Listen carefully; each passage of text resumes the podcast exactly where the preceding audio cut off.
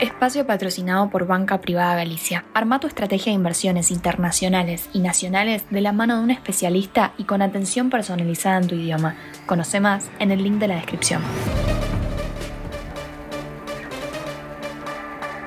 Muy buenos días, estratega. Soy Francisco Aldaya, editor de BloombergLinea.com en Argentina y hoy te voy a contar las tres noticias más importantes para que arranques tu día. Además, como todos los miércoles, un expreso financiero hoy con el jefe de research de Colatina, Santiago Manuquian. Como siempre, no te olvides de darle clic al botón para seguir a este podcast, de compartir este capítulo y de activar las notificaciones. Lo que tenés que saber. 1. Fue una jornada de corrección para los bonos en dólares y las acciones argentinas en Wall Street ayer, con caídas en los ADR que fueron desde 0,6 hasta 10,9%. Y como te comentaba ayer, el campo macroeconómico en Argentina está minado y no va a ser fácil sortearlo desde enero del año que viene. Por lo pronto, ayer Hernán Lacunza, uno de los principales referentes económicos de Horacio Rodríguez Larreta, reconoció que no va a ser posible salir del cepo en pocos días. Más sobre eso en la frase del día. Pero más allá de los fundamentals, siempre están las tomas de ganancia. Sin ir más lejos, el Merval en dólares ya se acercó bastante al nivel en el que estaba antes de las del 2019 y subió 34% en lo que va de este año. El Bonar 2030, en cambio, que es uno de los bonos de legislación local de mayor volumen, subió solo 17% en el año, pero sigue siendo un porcentaje relevante. Entre tanta incertidumbre, es lógico que este rally de las últimas semanas se haya diluido hasta tomar una pausa ayer. 2.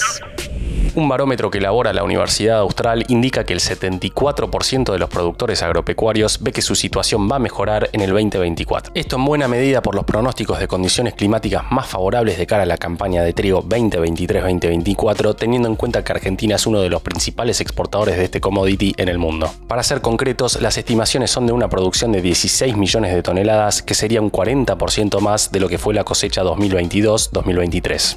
3. La flamante candidata a diputada de la Libertad Avanza, Marcela Pagano, le dio una nota a Tomás Carrió en la que apunta a la inflación y a la pobreza infantil como las mayores urgencias para atender en caso de ser elegida. En una entrevista que podés leer ya mismo en el portal, la hasta ahora periodista también señala un compromiso de abordar las transferencias discrecionales a las provincias, mientras que respalda en un 100% la propuesta para dolarizar la economía de Javier Milei. No te la pierdas en bloomberglinea.com. Antes de pasar al expreso financiero, veamos rápidamente cómo van a abrir los mercados este miércoles. El S&P Merval cayó 3,7% ayer, fue una jornada roja para las acciones argentinas en Wall Street, con caídas de hasta 11% para Denor y subas de hasta 4,4% para Loma Negra. El dólar blue cerró en 496 pesos, el MEP en 480 y el contado con liqui cerca de los 494 pesos. Expreso financiero. Y ahora una breve entrevista con el jefe de research de Colatina, Santiago Manuquian.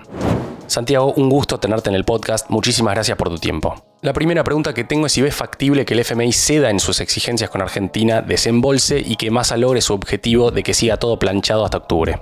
En primer lugar, recordar que ninguna de las tres principales metas acordadas con el FMI se cumplieron en el primer trimestre en términos de acumulación de reservas internacionales, de déficit fiscal primario y de asistencia monetaria directa por parte del Banco Central, generando inquietudes sobre la posibilidad de recibir el desembolso de cerca de 4 mil millones de dólares correspondiente al cumplimiento de, de esas metas, eh, en medio de la incertidumbre generada por la demora que estamos viendo en las negociaciones, eh, lo cual es indicativo de que las posiciones entre ambas partes no son fácilmente eh, conciliables. Hoy estamos técnicamente en atraso y esta situación no puede eh, mantenerse indefinida por mucho más tiempo.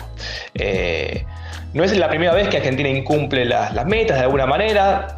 Con un programa con el FMI que es modesto en sus alcances, que es susceptible a shocks y que con metas que han sido adaptativas ante un FMI que se ha mostrado colaborativo y un acuerdo que ha tenido un apoyo político tan valiente, el acuerdo ha, pedido, ha perdido fuerza como ancla para el expectativas. ¿sí? En 2022 no se cumplió el espíritu de ninguna de las metas y este año claramente las dificultades se acrecientan y el acuerdo tiene que ser necesariamente recalibrado o reformulado producto de un factor disruptivo que irrumpió en el escenario, que es la sequía, que eh, llevó a que el desafío ya no sea cómo acumular reservas, sino cómo retenerlas al eh, producir una caída de cerca de 20 mil millones de dólares, son cuatro meses de importaciones, en exportaciones agrícolas.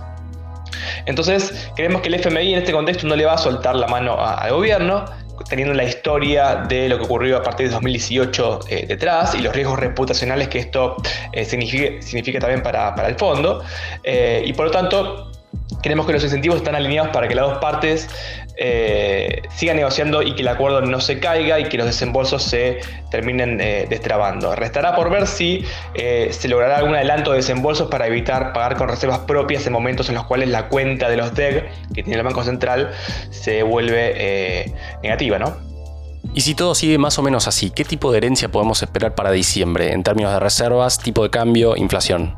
Si bien aún restan cerca de seis meses para que finalice el año, creemos que la radiografía de la herencia que dejará este año 2023 mostrará una multiplicidad de desequilibrios difíciles de seguir administrando. El diagnóstico muestra que, a diferencia de finales de 2015 por caso, nos encontramos frente a una economía que no tiene problemas de flujos tan marcados, con un déficit fiscal y un déficit externo poco más bajos, pero que sí presenta un grave problema de stock netos. Un exiguo nivel de reservas netas, actualmente eh, en terreno negativo, junto a un perfil de deuda en pesos elevada en el corto plazo y con un mayor componente indexado, pasivos en moneda extranjera eh, acumulados con privados, empresas, provincias, importadores y una masa de pesos retenidos no menor, ¿no? en términos de pasivos remunerados que tiene el Banco Central.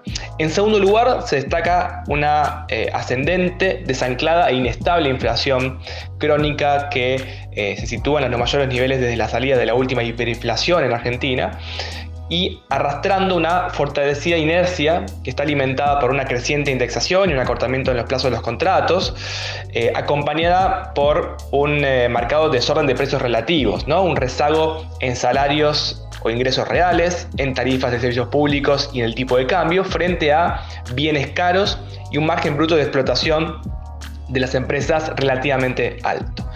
Todo esto en medio de un férreo cepo cambiario con eh, tipos de cambio múltiples y una amplia y sostenida brecha cambiaria que colaboran en obturar el crecimiento de una economía que se viene achicando en términos per cápita desde 2011 y que se volvería a contraer este año en el marco de un acentuado eh, deterioro del tejido social, donde se destaca el crecimiento de la pobreza.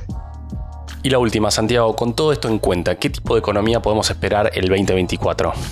Entonces, el próximo equipo económico tendrá como principal objetivo recuperar la estabilidad macroeconómica y esa prioridad va a pasar por normalizar el funcionamiento de la economía, atacar desde distintos ángulos a la inflación y recuperar el acceso al financiamiento internacional, promoviendo un cambio rotundo en las expectativas de los agentes económicos que permita una recuperación de la demanda de dinero y un saneamiento del balance del Banco Central. Entonces, las condiciones iniciales, es decir, la herencia y las restricciones que se van a enfrentar, creemos que van a limitar los márgenes de maniobra para poder seguir manteniendo el status quo vigente, imponiendo un corset que va a definir ciertos lineamientos de lo que creemos que va a ser una agenda urgente, que entendemos guiará necesariamente las decisiones del equipo económico eh, entrante, independientemente de quién emerja ganador de las elecciones.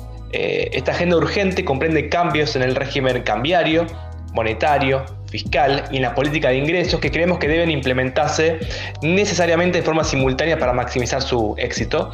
Y asimismo, las medidas de estabilización también lucen prácticamente eh, inevitables, dado el elevado punto de partida en términos de inflación y la necesidad de corregir precios relativos.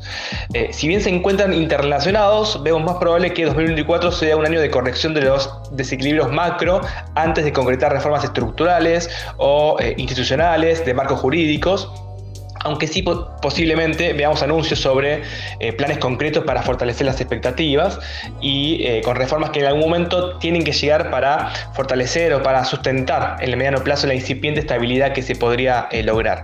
La buena noticia es que por primera vez en más de una década existe una clara conciencia, creemos, de la clase política e incentivos también a no seguir procrastinando la corrección de los desequilibrios y a cambios profundos en las reglas de juego de la, de la economía y los incentivos. Con todo, el éxito en abordar estos desafíos va a depender crucialmente de una buena praxis y disciplina en la implementación de un programa integral y consistente, un amplio respaldo político y credibilidad y confianza en la nueva eh, administración. Al mismo tiempo, finalmente, partiendo de un debilitado tejido social, cómo se repartan los costos asociados a las correcciones será otro de los retos que creemos que se deberá afrontar. Santiago, muchísimas gracias por tu tiempo, seguimos en contacto. La frase del día.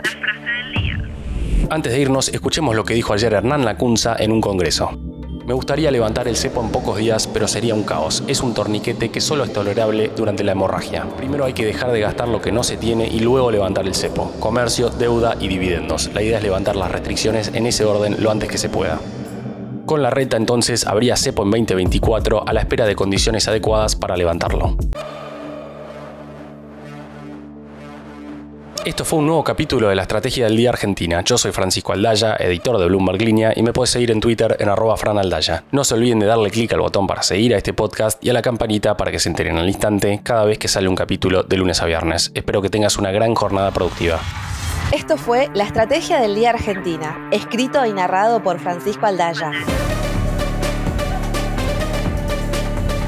Producido por Arturo Luna y Daniel Hernández. Que tengas un día muy productivo.